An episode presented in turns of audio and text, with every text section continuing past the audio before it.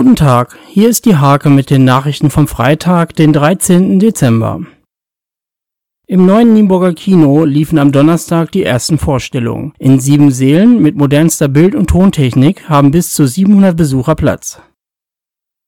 Der Nienburger Bauausschuss stimmt für den Bau des 1,9 Millionen teureren Langendammer Feuerwehrhauses. Einsparmöglichkeiten sollen geprüft werden. Mehr als 35.000 LEDs sorgen bei Wolfgang Wiegmann in Rehse für Lichterglanz. Neu in diesem Jahr ist ein kleiner Winterwald mit sechs künstlichen Tannenbäumen. In der Handball-Oberliga steht für die HSG Nienburg das letzte Spiel des Kalenderjahres an. Am Sonntag geht es um 17 Uhr auswärts gegen den Tabellennachbarn MTV Vorsfelde. Im Budox Sportpark findet am Samstagabend die Fight Night statt. Unter anderem werden internationale Junioren-Titelkämpfe ausgetragen. Diese und viele weitere Themen lest ihr in der Hake vom 13. Dezember oder auf www.diehake.de.